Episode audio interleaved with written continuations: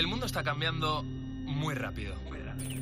Lo que hoy era una novedad, mañana se habrá quedado en algo antiguo. Ese frenético ritmo que muchas veces nos hace preguntarnos ¿y qué será lo siguiente? Velocidad que genera incertidumbre, a veces miedo, pero también intriga, ilusión y sobre todo emoción por conocer. La ciencia, la tecnología, la innovación, los cambios sociales nos empujan para seguir avanzando. Soy José Ángel Cuadrado y si tú me preguntas qué será lo siguiente, qué va a ser lo siguiente, yo te respondo, esto es lo que viene. Hoy mismo vamos a lanzar a audiencia pública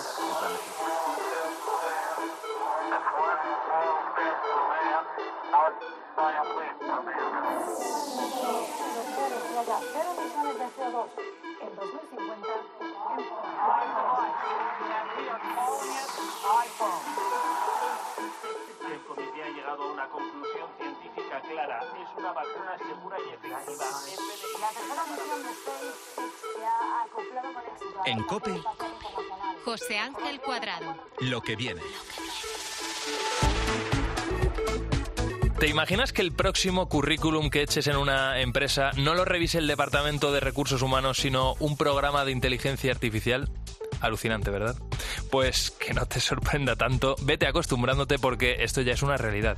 Pequeña, aún tiene que desarrollarse, pero sin duda la inteligencia artificial está irrumpiendo de lleno en todos esos procesos de selección de personal.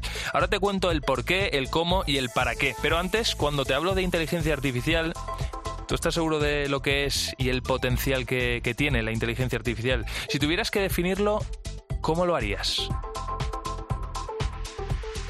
Oye, Siri, Dime, José Ángel, ¿en qué puedo ayudarte? venga, explícanos, tú que funcionas con inteligencia artificial, ¿qué es? ¿Cómo, funcionas tú? Vamos a ver, José Ángel. Como tal, la inteligencia artificial es el resultado de una serie de algoritmos aplicados a las máquinas para que actúen de la manera más autónoma posible, como lo haría un humano. Esos algoritmos hacen que las máquinas aprendan de la experiencia y, por tanto, puedan tomar decisiones. Vale, vale, Siri, pero bájalo a la tierra. ¿Qué es eso de que puedas actuar lo más parecido a un humano? Pues, por ejemplo, me permita mantener una conversación contigo porque entiendo lo que me dices y puedo buscar una respuesta para ello. Pero la inteligencia artificial es mucho más. Capacita a las máquinas para procesar miles y miles de millones de datos, combinarlos entre sí, sacar conclusiones y predecir tendencias. A eso nos referimos cuando hablamos de que la inteligencia artificial es lo más parecido a pensar. Fascinante. Gracias, Siri. Pues eso es la inteligencia artificial, el aprendizaje continuo de las máquinas para, en definitiva, hacernos la vida un poquito más fácil. Pero en el tema que nos ocupa hoy, el de la inserción de la inteligencia artificial en los recursos humanos, en la selección del talento, ¿nos hará eso la vida más fácil? Esa es una respuesta que solo la va a dar el tiempo y los que trabajan con este sistema día a día. Y en España ya va quedando menos para que esta utopía se convierta en una realidad. Son varias las empresas de headhunting, de cazatalentos, de selección de personal, que ya están poco a poco implementando estos programas de inteligencia artificial para todos estos procesos. Y a los mandos de una de ellas, de Be Wanted, está Juan Torroba. Hola Juan, ¿qué tal? ¿Cómo estás? Muy buenas. Muy bien.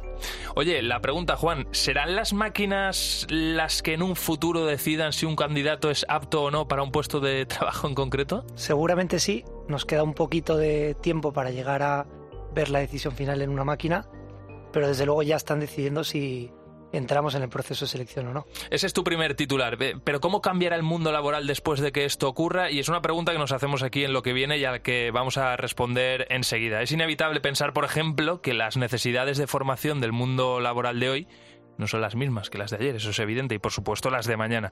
Por eso son muchos los expertos en recursos humanos los que nos cuentan en que en el momento en el que esto sea ya una realidad, habrá que cuidar y controlar mucho estos sistemas y algoritmos de inteligencia artificial en los procesos de criba, tanto los datos que identifican para seleccionar a los candidatos, pero sobre todo hay que poner el foco en la toma de decisiones que realizan en base a lo que ha sido exitoso en el pasado, obviamente. Y eso es porque, tal y como nos cuenta Pilar Yacer, experta en recursos humanos, el mundo cambia constantemente y no hay una sola fórmula de éxito. Las fórmulas de lo que ha funcionado en el pasado o de los candidatos que han sido exitosos o no en el pasado no corresponden a las fórmulas de lo que funcionan y necesitan las empresas para este futuro del trabajo que cada vez es más incierto. Hay que ser consciente, por ejemplo, de que si cambian las reglas de juego, es decir, cambia la manera de elegir al personal, tiene que cambiar también la manera en la que lo estamos buscando. Por ejemplo, Josep Curto, director del máster en inteligencia artificial de la Universidad Oberta de Cataluña, nos ha indicado que una de las cosas que van a cambiar son los currículum se puso de moda hacer estos CVs abstractos, con imágenes, con fondos, con colores y tal. Puede ser que no reconozca todos los elementos fácilmente. Y si no los reconoce, aunque tengas la experiencia, aunque tengas los conocimientos, no los va a poder leer y va a estar descargado. Juan Torroba, vuelvo contigo, al frente de BeWanted, una empresa de selección de trabajadores de headhunting que utiliza inteligencia artificial en los procesos. ¿Por qué se está dando esta tendencia, la de incluir la inteligencia artificial en los recursos humanos? Básicamente por la necesidad de ser capaz de tratar un gran número de información, muchos datos, en poco tiempo. Eh, creo que todos hemos en algún momento de nuestra vida sufrido el proceso eh, de, un, de un proceso de selección y nos damos cuenta que el reclutador está totalmente sobrepasado, ¿no? Eh, el otro día una empresa que trabaja con nosotros nos contaba que había recibido 15.000 currículums para una sola vacante. No hay persona ni equipo de recursos humanos que sea capaz de en un tiempo razonable eh, gestionar ¿no? y filtrar toda esa información. Entonces el primer punto está muy claro y es que somos muchos, estamos globalizados, trabajamos en remoto y ya no nos dedicamos solamente a trabajar en nuestro entorno más cercano, sino que podemos hacerlo casi en cualquier parte del mundo. Y eso hace que el primer contacto necesite de máquinas para gestionar todo ese volumen de información. Oye Juan, ¿hasta dónde se puede filtrar en una selección de personas? ¿Qué ha sido lo más loco que os han pedido? Nos han pedido muchísimas cosas, ¿no? O, lo vemos. quitando cosas que realmente no se pueden buscar, ¿no? Que siempre, desgraciadamente, nos encontramos con eh, demandas que no son fácilmente tratables. Eh, yo siempre recuerdo un proceso en el que nos pedían alguien especializado en la construcción de puentes y los candidatos tenían que venir de, de, de, todo el mundo, entiendo. No solamente de todo el mundo, sino que tenían que ser militares, ¿no? Porque el mercado militar es el más sofisticado a la hora de construir puentes rápido y fiables para que pasen las tropas de un sitio a otro, ¿no? Y hicimos un proceso de selección en todo el mundo buscando a los mejores militares construyendo puentes para una empresa de ingeniería, ¿no? Algo que era realmente muy, curioso. Oye, Juan, eh, claro, estamos hablando aquí desde el punto de vista de la empresa, pero ¿cómo debemos eh, prepararnos los trabajadores para enfrentarnos a un proceso en el que va a decidir la inteligencia artificial? ¿Hay alguna clave? Bueno, yo creo que en los próximos años tenemos que separar muy bien dos fases del proceso de selección. La fase de la toma final, en la que creo que la máquina todavía no llegará. Eh, todavía no he encontrado un solo reclutador, y me refiero al jefe que va a trabajar contigo, que no tenga su propio modelo de reclutamiento, ¿no? de, de selección y eso es imposible encontrar ese denominador común porque cada uno tiene su, su, modelo y va a contratar él a la persona que, quiera. En cambio, en la primera fase, que es la que tiene que ver con el filtrado, hay mucho para poder prepararnos. Y lo primero, entender que hoy ya no es una persona la que lee el currículum, ya es una máquina. Y la máquina tiene una serie de información precargada y es lo que va a buscar, ¿no? Entonces, lo primero es entender quién eres para poder definir bien dentro de tu currículum quién eres y tener en cuenta lo que las compañías van a buscar para que ese match que va a hacer una máquina sea lo más fácil posible, ¿no? Eh, de manera que todo lo que tiene que ver con el con la información, esas palabras que vas a tener que incluir dentro de tu currículum o incluso dentro de tus redes sociales, ¿no? Si tienes un perfil de LinkedIn o cualquier otra red enfocada en la, en la parte laboral, necesitamos ayudar a la máquina a encontrarlo, ¿no? Porque el primero que encuentre, el que tenga más porcentaje de match, va a ser el primero que van a llamar. Claro, oye Juan, eh, estamos hablando de leer un currículum, ¿no? Que, la máquina, que la inteligencia artificial lea un currículum. Eh, la Unión Europea ya está legislando sobre este tipo de procesos de selección. Eh, mi pregunta es, más allá del currículum, ¿la inteligencia artificial sabrá, por ejemplo, si una persona genera buen ambiente de trabajo, si es amigable con sus compañeros, si es más o menos propenso a llevar bien una carga de trabajo alta. ¿Todo eso eh, está ya o se va a desarrollar en los próximos años? Está ya. De hecho, os pongo el ejemplo de nuestra propia compañía. En Viwanted trabajamos con un algoritmo, el resultado es el Job Rank, que es el índice de empleabilidad de un candidato. Es decir, tú cada vez que entras dentro de nuestra plataforma, un sistema de inteligencia artificial determina un índice de empleabilidad para ti. y un tercio es la información de tu currículum o del registro que haces dejando información, ¿no? Las otras dos terceras partes de ese que ponderan ese índice no tiene nada que ver con el currículum, tiene que ver con tu comportamiento, con las referencias, con toda la información que las máquinas, no las personas, son capaces de obtener hoy en la red o a través de diferentes puntos de contacto que lo que hacen es que sea mucho más rica la información sobre la que toman las decisiones. Mm.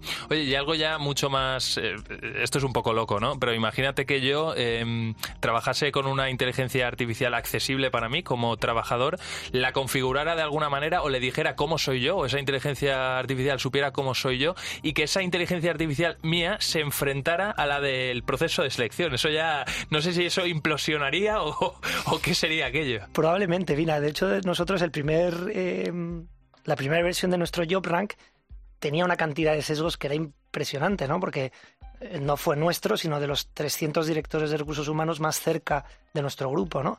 Pero tenía mucho sesgo, porque eran 300.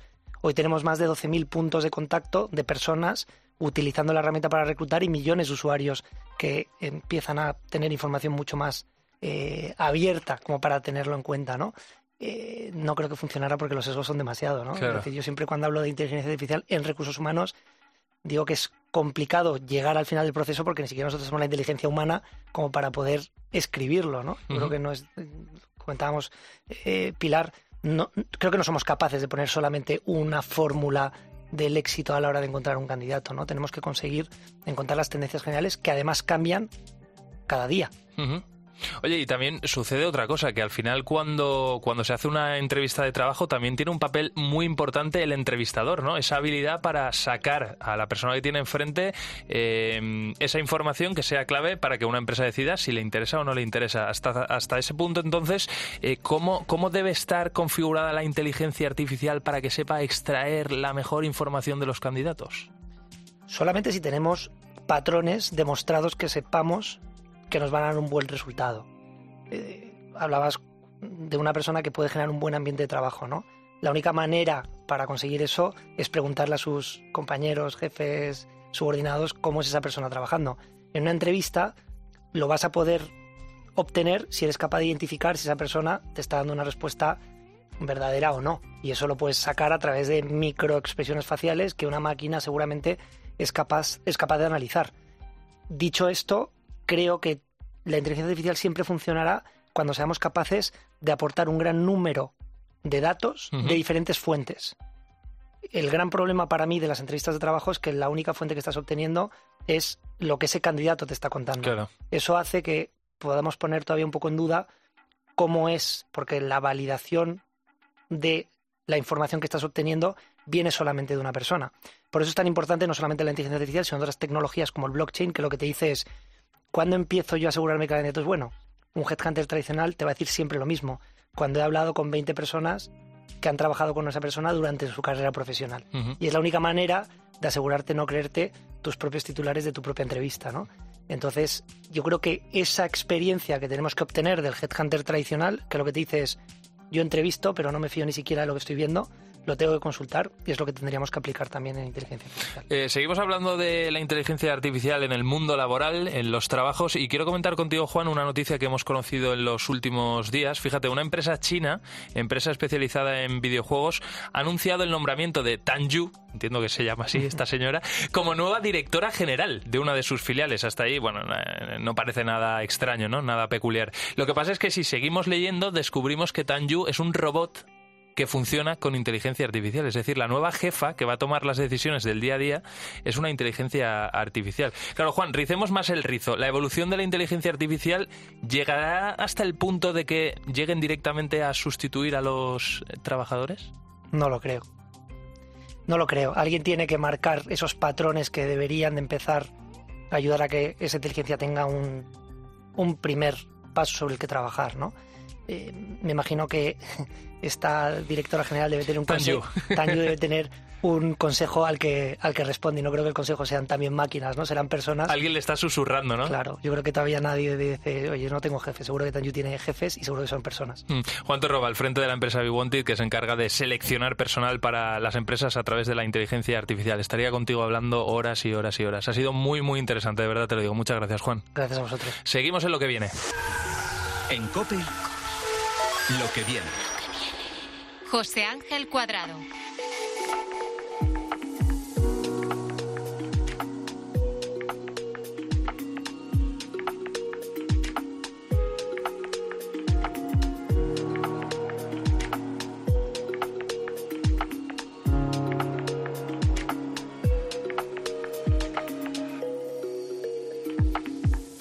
Imagina ahora mismo un mundo en el que a través de un escáner facial o corporal se pueda diseñar un menú a tu medida. Un menú con los ingredientes que mejor le vengan a tu cuerpo y a tus alergias. Imagínate que a través de un formulario, un algoritmo te diga lo que ni tú sabías que te apetecía cenar esta noche. Es algo sorprendente, ¿verdad? Bueno, imagínate que esa misma noche puedes sentarte a la mesa de ese restaurante que te gusta tanto, tú solo, y que a través de unas gafas de realidad virtual puedes ver a tu mejor amigo, que vive en otro país, sentado a tu lado. Parece que te estoy describiendo una película de ciencia ficción, ¿verdad? Pues en verdad la realidad de lo que viene no se aleja mucho de lo que te acabo de contar. La tecnología está avanzando a tal velocidad que hasta nos cuesta tener tiempo de adaptación y la gastronomía pues no iba a ser una excepción. ¿Cómo? Pues todo a través del metaverso. Todos hemos sido testigos de que la tecnología ha cortado las distancias y los tiempos en muchísimos aspectos. Busca desde luego encontrar nuevas formas de entretenimiento y de placer. Cada vez la brecha entre la realidad y lo virtual es más pequeñita. El metaverso es el espacio que se está diseñando para unir el mundo virtual con nuestra realidad, que dicho sea de paso, cada vez es más virtual, ¿verdad? Es así como en este nuevo mundo los seres humanos podrán interactuar de manera social y económica por medio de avatares en el ciberespacio. Vete pensando ya cómo quieres diseñar tu avatar, reflejando, como digo, esa nueva realidad. María Bandera, la especialista en tocar y probar el futuro en lo que viene. ¿Qué tal? ¿Cómo estás? Muy buenas. Pues muy bien, José Ángel, encantada de hablar hoy de la comida que viene. Encantado de tenerte una semana aquí, una semana más aquí con nosotros. Oye, a ver, la realidad aumentada se está metiendo de lleno en los restaurantes porque ya no es solo que podamos ver la carta enfocando con la cámara a un código QR, sino que también podemos ver emerger el plato en 3D antes de pedirlo. Pues ¿Eso sí, cómo sí. es? Pues mira, la realidad aumentada de la que estás hablando existe ya. Con nuestro teléfono móvil eh, podemos apuntar a un código QR en la mesa de un restaurante y no solo ver la carta, que es algo que ya eh, tenemos interiorizado, que ya vemos muy habitual, sobre todo después de la pandemia. Y eh, también podemos ver el plato, esto es un paso más allá, que también se puede eh, hacer. Podemos ver el plato, como decías, en tres dimensiones, girarlo para ver bien los ingredientes, por ejemplo. Digamos que eh, el preguntar al camarero eh, cómo es el plato, qué ingredientes lleva mm, y demás, pues se va a acabar, ¿no? Eh, vamos, eh, una situación que, que no le queda tanto, eh, que, que le quedan muy pocos años, es entrar en un restaurante, María, y vernos a la mayoría de gente con unas gafas puestas, pero no unas gafas de, de vista, unas gafas de realidad virtual. De momento, eh, José Ángel, el usar las gafas de realidad virtual es algo para los compensales, ¿eh? para los comensales, no para los cocineros, que hablaremos más tarde de ello. Es algo que está en fase de investigación, pero bueno, por ahí van un poco los tiros de lo que nos espera en gastronomía. Eh, nos permitirán, por ejemplo, estas gafas que mientras nos traen el plato, pues darnos un paseo por las instalaciones del restaurante, eh, acercarnos eh, a la cocina para ver cómo están elaborando nuestro plato, eh, ver, por ejemplo, cómo se ha preparado el pan que vamos eh, a comer y, bueno, pues un montón de, de experiencias, ¿no? Eh, que, que envuelven eh, la experiencia gastronómica. Lo que sí. viene en la gastronomía, todo esto que estás contando, María, eh, se llama ahora mismo Sublimotion, que es un restaurante que está en Ibiza. ¿Qué, qué podemos encontrar ahí? Pues mira, eh, este eh, restaurante que dirige, por cierto, Paco Roncero, eh, busca dar eh, lo que te comentaba, una experiencia completa al comensal. Funciona eh, no solo la alta gastronomía, sino también pues la puesta en escena, el espectáculo y, por supuesto, la tecnología. ¿no?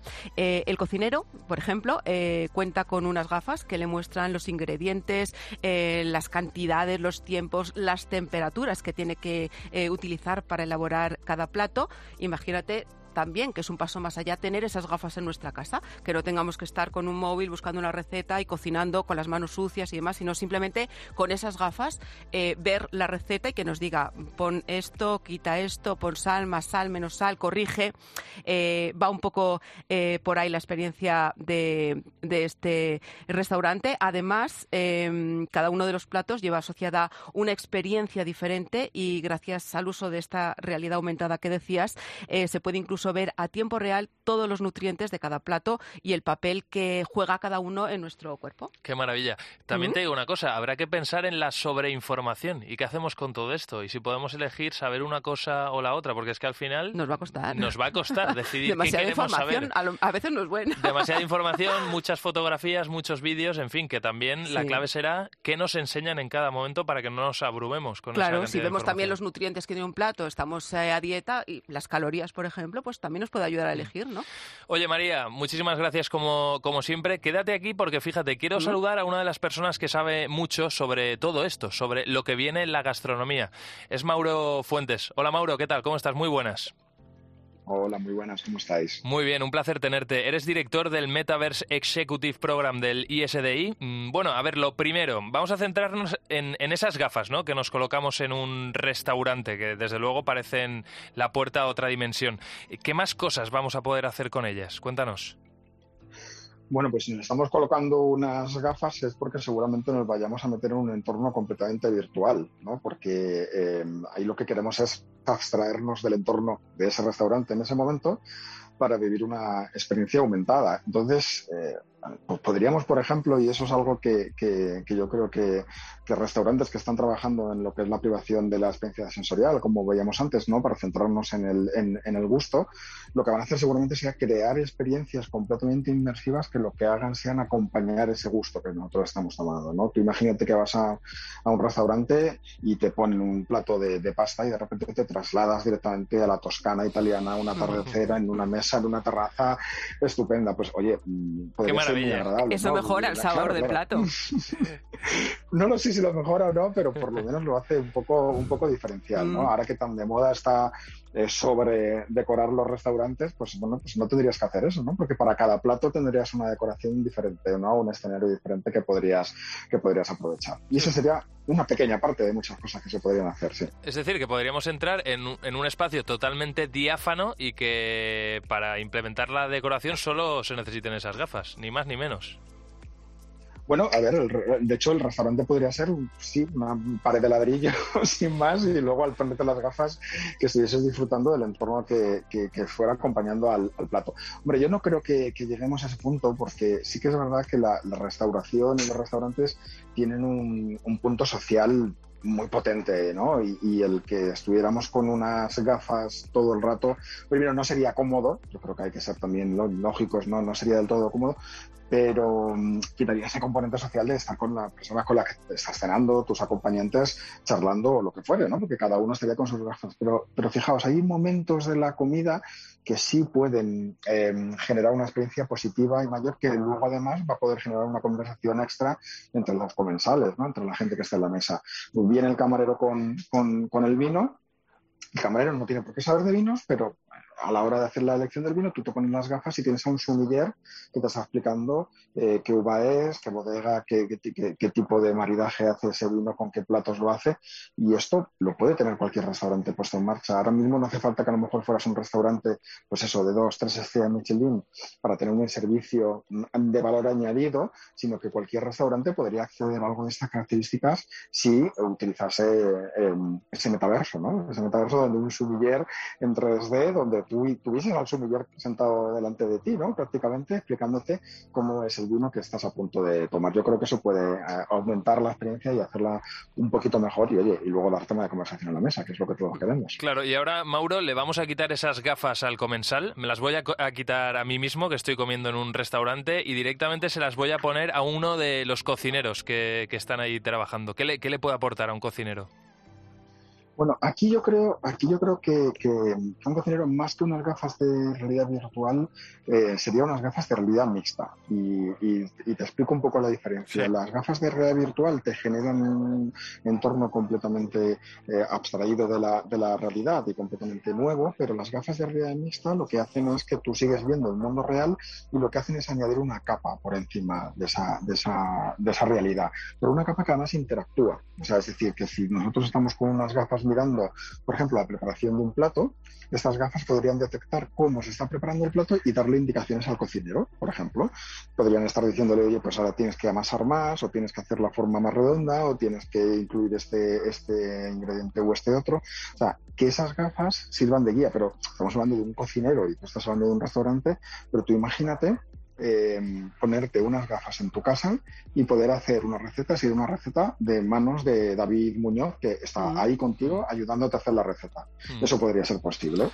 Sí, esto desde luego es una maravilla y con lo que echo de menos yo mi tierra, que yo soy valenciano y vivo aquí en Madrid, tú imagínate estar comiéndome una buena paella aquí en cualquier restaurante de Madrid, sentir, sentir que estoy en Valencia por lo buena que está, pero además ver Valencia, o sea, ver la playa de Valencia, es que eso va a ser, en fin, va a ser una Claro, claro. maravilla. No, no. Y, e incluso para el cocinero, imagínate, a la hora de echar eh, eh, algo a la paella, pues que le diga, oye, no, que ese ingrediente no va.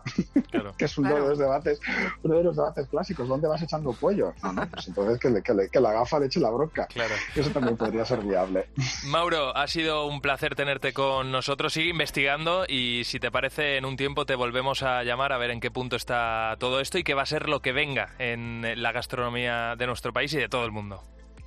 Pues vienen cosas increíbles. Muchísimas gracias por contar con, conmigo y nos vemos. Hasta siempre. En Cope, lo que viene. José Ángel Cuadrado.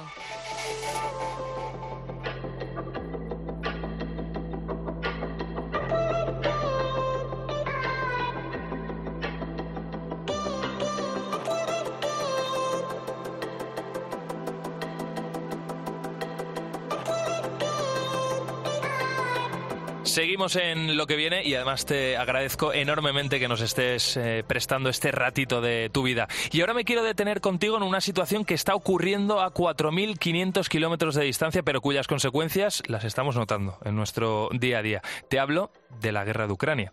La economía mundial se tambalea y todos los sectores están sufriendo los efectos, también el tecnológico. Fíjate, estos últimos días hemos conocido que dos gigantes como Nokia y Ericsson van a suspender su actividad en Rusia. Y a esto se suman una larga lista de empresas que, que han hecho lo mismo. ¿Cuáles son? Pues nos lo cuenta Mario Yáñez, que es el experto tecnológico de la linterna. IBM cerró antes del verano su filial rusa y despidió a todos los trabajadores directamente, pero lo mismo sucedió con los grandes fabricantes de, de ordenadores, HP, Dell, o los grandes fabricantes de chips como Intel, AMD o la taiwanesa TSMC, eh, que son empresas como otras eh, que, son vitales para el sector de la tecnología. También lo han hecho otras más famosas como Tesla o SpaceX, ¿no? E incluso en este grupo está Apple, que ha cancelado la venta de sus dispositivos, es decir, no vende los iPhone, aunque sí es verdad que mantiene los servicios en la, en la red, ¿no? Los servicios virtuales. Y atento a este dato porque asusta. Del top 20 de las empresas tecnológicas, todas han cerrado en Rusia, excepto las chinas. ¿Por qué será? Y ojo también a lo que está haciendo la Rusia de Putin con las redes sociales. Cierre total, por ejemplo, a Facebook, Instagram y hasta TikTok. ¿Por qué? Pues por la llamada censura digital. Censura digital. O sea, cómo borrar, por ejemplo, palabras como la palabra invasión, que no se permite pronunciar ni escribir, o filtrar las noticias que hablen de bajas de, de soldados del ejército ruso.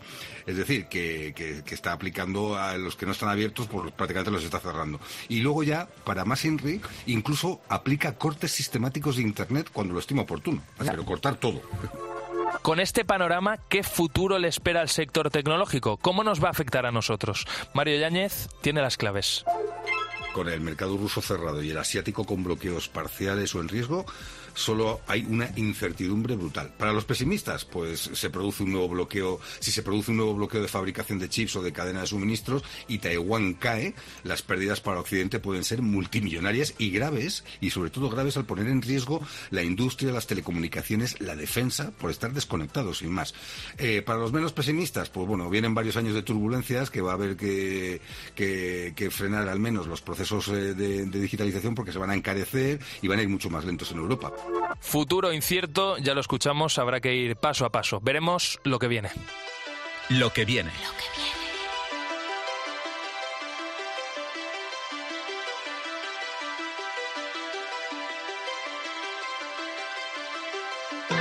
Bueno, ya lo sabes, estamos en Lo que viene, el programa que te cuenta cómo será el mundo, cómo será tu vida en los próximos años. Por ejemplo, mm, ¿te has parado a pensar ¿cómo vas a conducir dentro de 5, de 10, de 15 años? Es una pregunta que me, me hago habitualmente. Cada vez los coches hacen más cosas. Te aparcan solos, te avisan si te duermes o si te cambias de carril sin poner el intermitente, frenan solos cuando vas a pegarte, a estamparte contra algo. Pero la pregunta está clara. ¿Van a conducir solos algún día? ¿Utopía o realidad?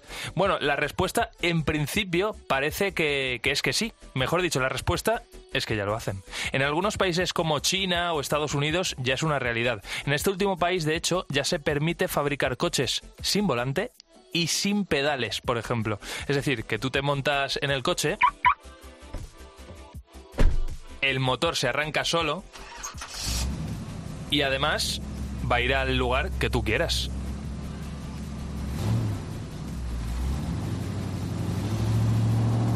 Javier Castilla, el pitoniso del programa, el hombre que ve el futuro aquí en lo que viene. ¿Qué tal? ¿Cómo estás, Javi? ¿Qué tal, José Ángel? ¿Cómo estás? Muy bien. Oye, eh, hablamos de conducción autónoma. Ahora entramos en detalles de en qué consiste exactamente, cómo se está desarrollando, cuándo llegará a nuestras vidas. Pero antes, eh, algo que la gente probablemente no sepa. ¿Tú te has montado en un coche con conducción autónoma? ¿Cómo es posible? Cuéntanos. ¿Cómo, cómo fue esa experiencia? A ver. Mira, lo primero de todo no era un coche de conducción autónoma, ni mucho menos, sino que de los diferentes niveles eh, que podemos establecer que tiene la conducción autónoma era uno de los más bajos. De esto hace dos años. Era un Tesla Model S concretamente. Y ahí sí que, bueno, es una de las marcas que, digamos, más desarrollo tienen en este sentido y que a nivel técnico casi que estarían preparados ya para, para poder conducir prácticamente de manera autónoma. Yo lo que probé más que nada es eh, que muchos coches ya lo tienen, pues lo que es ir en autovía y prácticamente, vamos a decir, despreocuparte entre comillas, que no es así porque tú tienes que ir pendiente en todo momento con las manos en el volante, pero el coche eh, prácticamente respondía ante, ante toda la situación, mantenía la distancia con el coche de delante, eh, te sugería cambio de carril y tú solamente tenías que, que, confirmarlo, por así decirlo, para que lo hiciera, te mantenía la velocidad límite de la vía en todo momento, incluso era capaz de eh, llevarte hasta la misma salida de la autovía. Entonces, evidentemente, es una goza Qué disfrutarlo. maravilla. Oye, y mucho más relajado que conducir ir pendiente de absolutamente todo. Te ayuda mucho. Aquí ya entramos al que le gusta conducir, al que no, o directamente depende, porque a lo mejor en un viaje sí quieres llevar tú las riendas del coche y en otro estás más cansado y Sí. dices, oye, que me, que me lleven donde sea. Eh, a ver, lo he dicho conscientemente, he hablado de niveles en la conducción autónoma. ¿Qué tipo de niveles existen? O Sí. van a existir, mejor dicho. El primero de todos es la asistencia más básica al conductor, pues es eh, lo más básico, te controla la aceleración, ¿no? tú mantienes una velocidad fija, la velocidad de crucero tradicional que la mayoría de, vehículos ya en el mercado tienen. Luego pasamos a ese nivel 2, que es el que yo probé, en el que ya el coche te mantiene la distancia con el vehículo de delante, eh, te mantiene dentro del carril y tú el volante tienes que tener las manos, pero él ya te va a hacer toda la trazada, la curva sin ningún problema. Ya evidentemente el coche tiene una tecnología más avanzada, radares, cámaras y, y ya es capaz ¿no? de, de poder ver el entorno. Luego un nivel 3 en el que ya es una conducción eh, condicionada en la cual eh, el coche es capaz de enfrentarse a, a la mayoría de situaciones, cambia de carril por sí solo, frena si hay algún obstáculo, eh, obstáculo, reacciona a otros vehículos. Tú ya no tienes que estar pendiente, pero sí tienes que ir en el coche porque es posible que te plantee la necesidad de intervención. Entonces tú puedes no ir pendiente hasta que el coche te reclama, te avisa y te dice, oye, necesito que intervengas en esta situación. Eh, Um. La, el nivel 4 es ya una conducción autónoma bastante eh, casi completa, pero no del todo. La diferencia es que tú ya no tienes que, ir preocupado de conducir. El coche ya es capaz, en- ante cualquier situación, de, de- detenerse en el lugar que consideres seguro, de reaccionar. Es decir, tú ya realmente eh, no tienes por qué eh, llegar a, intervenir el coche, aunque tú puedas conducirlo si lo deseas. Y el nivel 5, que es el más alto, la conducción autónoma completa, ya sí que no tiene que intervenir el conductor. Como tú bien has dicho, en Estados Unidos la legislación permite ya precisamente que haya coches sin pedales y sin volante, porque es que eh, son pasajeros las personas que Como van- un vagón del, del AVE, por ejemplo. Sí, exactamente. Y el coche ya es capaz de, de tomar cualquier decisión y tiene la tecnología, tanto a nivel técnico como luego de software, ¿no? del sistema que, que opera ese coche, de, de tomar cualquier decisión y de intervenir ante la situación que, que se produzca. Mm. Oye, Javi, aquí estamos instalados en lo que viene, en el futuro. La pregunta es, a día de hoy en España, ¿cuántos coches autónomos hay circulando? Si es que hay alguno, que seguro que sí, ya lo adelanto. Eh, ¿Y cuándo realmente ya va a ser visible ¿no? que hay coches conduciendo? Vamos, que tú te vas a girar y vas a ver el de al lado bebiéndose un refresco. Sí.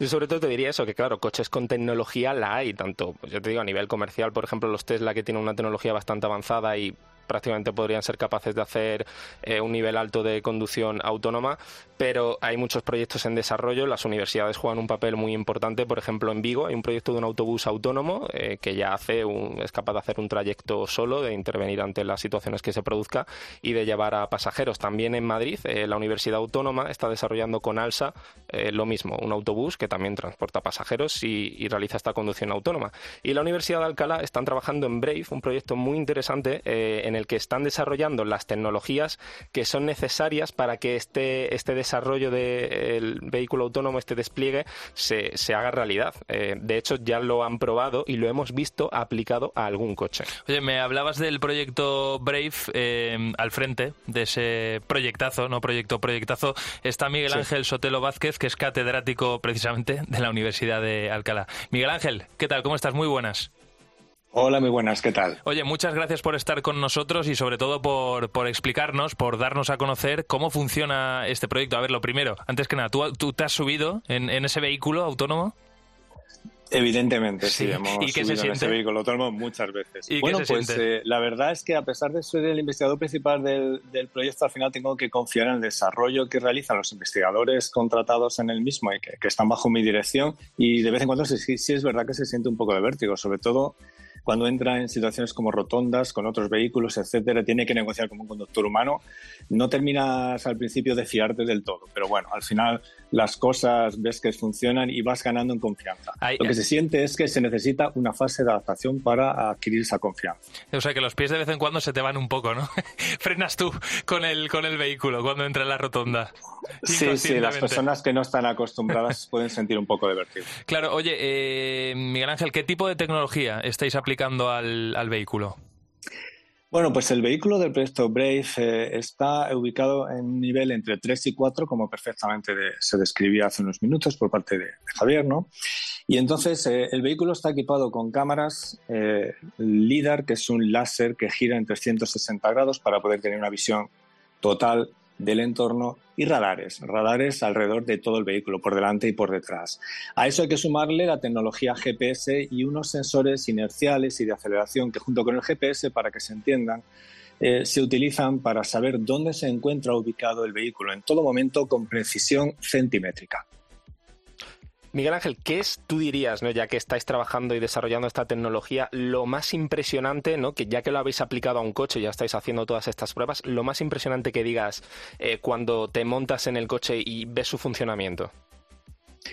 Quizá lo más impresionante es ver cómo negocia una intersección o una rotonda en tráfico real, porque tiene que tomar decisiones, es decir, la toma de decisiones, eh, los comportamientos que va a desplegar en función de lo que observa en el entorno y sobre todo del comportamiento que percibe en otros conductores es lo, que más impresiona, ¿no? Ver que está parado, por ejemplo, en una intersección que tiene que girar a la izquierda y atravesar un carril con tráfico que viene de frente, ¿no? Y decir, pues tiene que tomar la decisión adecuada y encontrar el hueco adecuado para entrar, ¿no? Cuestiones de ese tipo. Eso, desde luego, Miguel Ángel plantea un dilema ético y, sobre todo, yo creo que va a ayudar a que se desarrolle nueva jurisdicción, ¿no? Nuevas leyes, eh, precisamente para regular todo esto. Entre otras cosas, por ejemplo, porque tú hablabas de que el coche, de que el autobús, en fin, eh, tome decisiones, ¿no? Eh, ¿Cómo se entrena a un coche autónomo para que, por ejemplo, se encuentre por delante a una persona mayor cruzando o a un bebé y ese coche sepa que tiene que frenar lo antes posible? Bueno, digamos que em, esas discusiones en el nivel ético, que, llevan ya unos años pululando, hasta el punto de que incluso ha habido proyectos de investigación por parte del MIT, del Massachusetts Institute of Technology, precisamente para valorar esto ¿no? y hacer una especie de juego mundial en el que cualquier persona puede participar a través de la web para, para ver un poco qué harías tú en esta situación, están eh, anticipando un futuro que, al que todavía le quedan algunos años. Me explico. Los niveles de percepción de los vehículos autónomos actuales, a fecha de hoy, le, podríamos decir que no resulta factible distinguir entre una persona de una determinada edad, el género, esos, esos aspectos eh, cuesta mucho todavía distinguirlos. Pueden distinguir de manera muy precisa que hay un peatón, un ciclista, un motociclista, un vehículo, etc. Y se está empezando ahora a avanzar en, el grado de precisión la percepción necesario para llegar a esos niveles. ¿no? pues aquí hay un bebé con un carrito, aquí hay una persona eh, de, edad avanzada, podemos decir, o una persona con una cierta discapacidad, etcétera. Entonces, bueno, a fecha de hoy, eh, digamos que los vehículos autónomos de niveles 3 y 4, que son los que están eh, aspirando a, ser desplegados a nivel comercial, aún no se están planteando esas, esos dilemas éticos. No están ahí, digamos. y, y, digamos que todos los que trabajamos en este mundo seríamos muy felices si fuéramos capaces de poner algún nivel, eh, a un vehículo nivel 3 o 4, hay algunos ya en el mercado de nivel 3, pero no de nivel 4, ¿no? En, el mercado, en funcionamiento, con decisiones muy básicas, ¿no? Es decir, que si llegara a esa situación un, nivel, un vehículo nivel 3 o 4 actual eh, que describías anteriormente, ¿qué hago? ¿Me mantengo en mi carril? ¿Puedo chocar con una persona mayor? ¿Cambio? ¿Puedo chocar con un vehículo que lleva un bebé dentro? Mm, y tal. A fecha de hoy no serían conscientes de esa situación. Los vehículos autónomos actuales. Me explico, es decir, que la decisión que tomarían la tomarían basándose en parámetros mucho más sencillos. Eh, ¿Qué sucederá en el futuro con estas decisiones éticas? Bueno, pues los ingenieros estamos trabajando con, expertos en el mundo de, humanidades y ciencias sociales para desarrollar códigos éticos. Por ejemplo, en Alemania, que es un, país muy pragmático, se ha desarrollado un código ético para vehículos autónomos muy sencillo, muy, muy práctico, ¿no? Y, bueno, en definitiva, para terminar de responder a tu pregunta, es materia en desarrollo actualmente y estamos trabajando con el mundo de las humanidades y ciencias sociales para aclararnos, ¿no? porque es muy complejo ese aspecto. Miguel Ángel, con todas estas cuestiones que nos estás trasladando y tú que estás trabajando en eso, bueno, y también al, extender vuestro proyecto ya de forma pública y que muchos medios eh, nos hayamos hecho eco, ¿crees que este sistema de conducción ya autónoma total, o vamos a decir nivel 4, nivel 5, se acabará implementando en España y qué previsión, de qué año podemos hablar? Sí, ese es un aspecto en el que también hemos trabajado porque desarrollamos un proyecto de consultoría que finalizó precisamente en febrero de, este año. Hemos estado unos años analizando todo esto para hacer una perspectiva futuro, ¿no?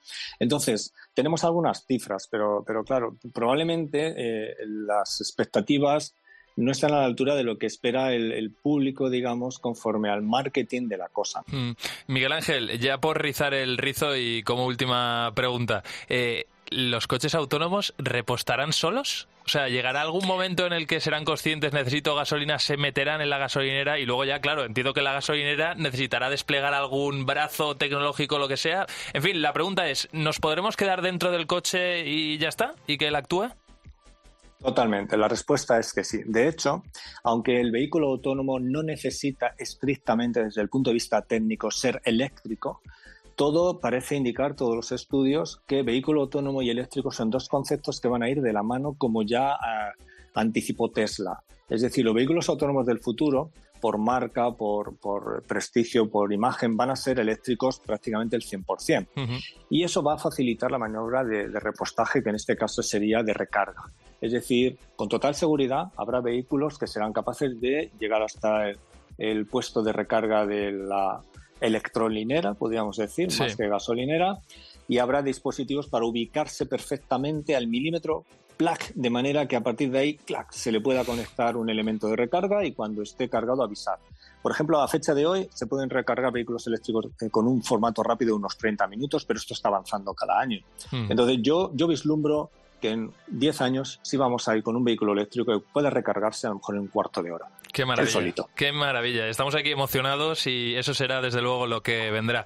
Eh, Miguel Ángel Sotelo, catedrático de la Universidad de Alcalá. Profesor, ha sido un lujazo eh, hablar contigo y conocer ese proyecto Brave. Te deseo toda la suerte del mundo y desde luego lo vamos a seguir muy de cerca aquí en la cadena COPE. Muchísimas gracias, un placer. Un abrazo enorme y Castilla, como siempre, es un lujazo tenerte en este programa. Un placer, José, hablar de todo Hasta esto. siempre, Javi. Bueno, la, realidad es que esto es alucinante, pero de momento no se implementa en nuestro país. Pero vamos a lo práctico. David Triado, ¿qué tal? ¿Cómo estás? Muy buenas. Muy buenas. Oye, eh, tú eres otra de las personas que no solo se imagina lo que viene, sino que también tiene todas las respuestas para, para el futuro, sobre todo a nivel jurídico, que ahí es donde nos interesa en este caso. Lo primero, cuéntanos ahora qué coches autónomos pueden circular en España a nivel jurídico, a nivel legal? Pues de los seis niveles de autonomía que ha expuesto Javi anteriormente, a día de hoy solo pueden circular en España hasta el nivel 2, que como comentaba Javi, pues conduce el, conductor, tiene que estar permanentemente en el vehículo controlándolo, pero hay cuestiones como el control de crucero que mantiene la velocidad o mantenerse en el carril durante la circulación, que eso ya, ya es legal y pueden circular perfectamente. Oye, desde luego el, el dilema ético está ahí. Eh, ¿Qué va a suceder cuando se produzca un accidente, que además ya, ya ha sucedido, y el coche esté conduciendo solo? Por ejemplo, en el Reino Unido ya se establece que en caso de accidente de un vehículo autónomo, la responsabilidad será del fabricante siempre y cuando el control, obviamente, no lo lleve un humano. En este aspecto hay mucho debate y en los próximos meses o años seguramente llegará el debate a España. Hay fabricantes que confían tanto en su tecnología que aceptan hacerse responsables de los accidentes. Hay otros que no. Pero luego también hay quien apunta que el que realmente sería responsable no es el fabricante del vehículo en su conjunto, sino lo sería el que haya fabricado esa pieza o ese sistema en específico que haya fallado o que haya causado el accidente. Y incluso hay quien va un poco más allá y dice que el responsable del accidente sería esa, ese ente, esa entidad pública o, o privada que sea la encargada de homologar esos coches y aprobar su circulación y que sería en este caso el responsable por haber permitido que ese coche circulase. Oye, y otra, otra cosa que yo me estoy planteando ahora mismo y seguramente los oyentes, ¿y todo esto cómo afecta a nivel seguro? O sea, los seguros que tendremos que contratar para los coches. Pues los seguros también, también cambiarán y seguramente pasará como en otros ámbitos como los seguros del hogar,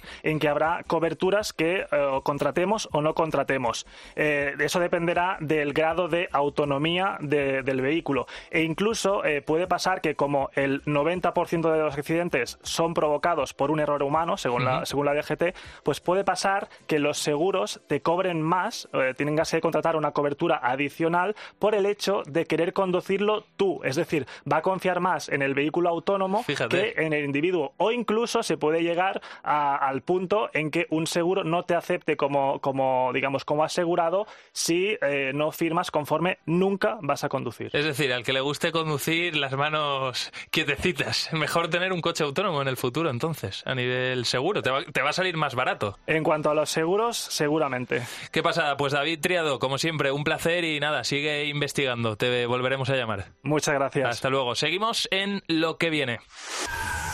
En Cope, lo que viene. José Ángel Cuadrado.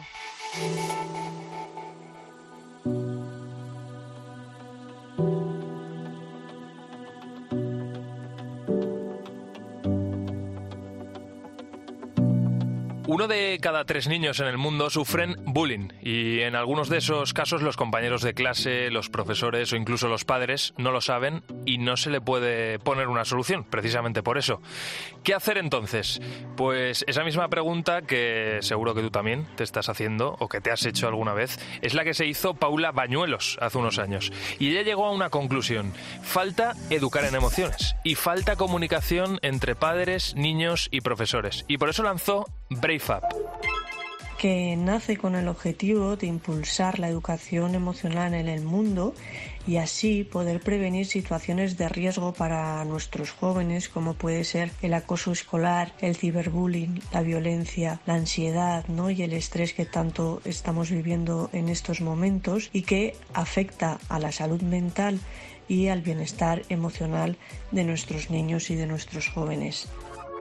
Ella, como te decía, es Paula Bañuelos y desde hace más de cinco años lidera este proyecto que une tecnología y educación y que tiene como objetivo adelantarse a los problemas del futuro con la educación emocional.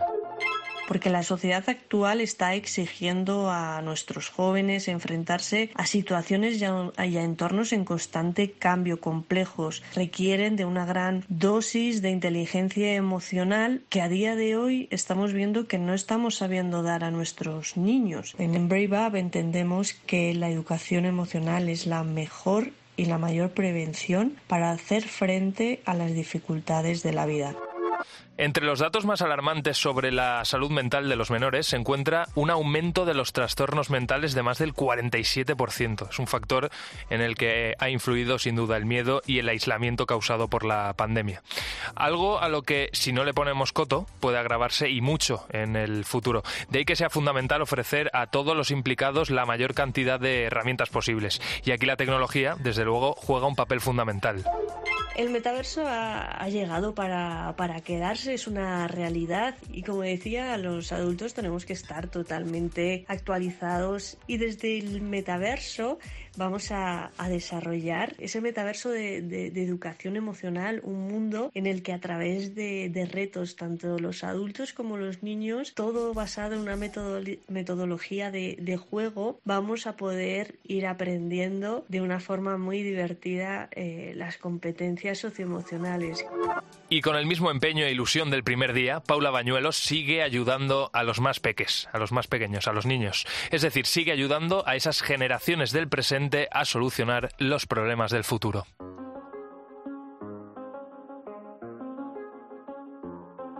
En Cope, lo que viene. José Ángel Cuadrado. I do the same thing I told you that I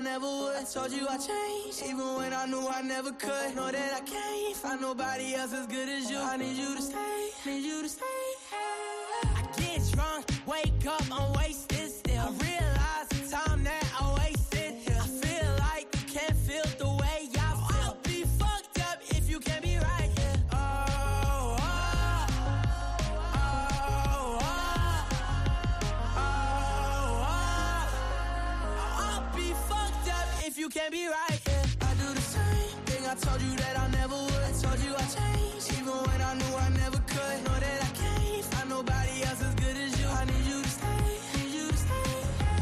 I do the same thing. I told you that I never would. I told you I changed, even when I knew I never could. Know that I can't find nobody else as good as you. I need you to stay, need you to stay. When I'm away from you, I miss your touch.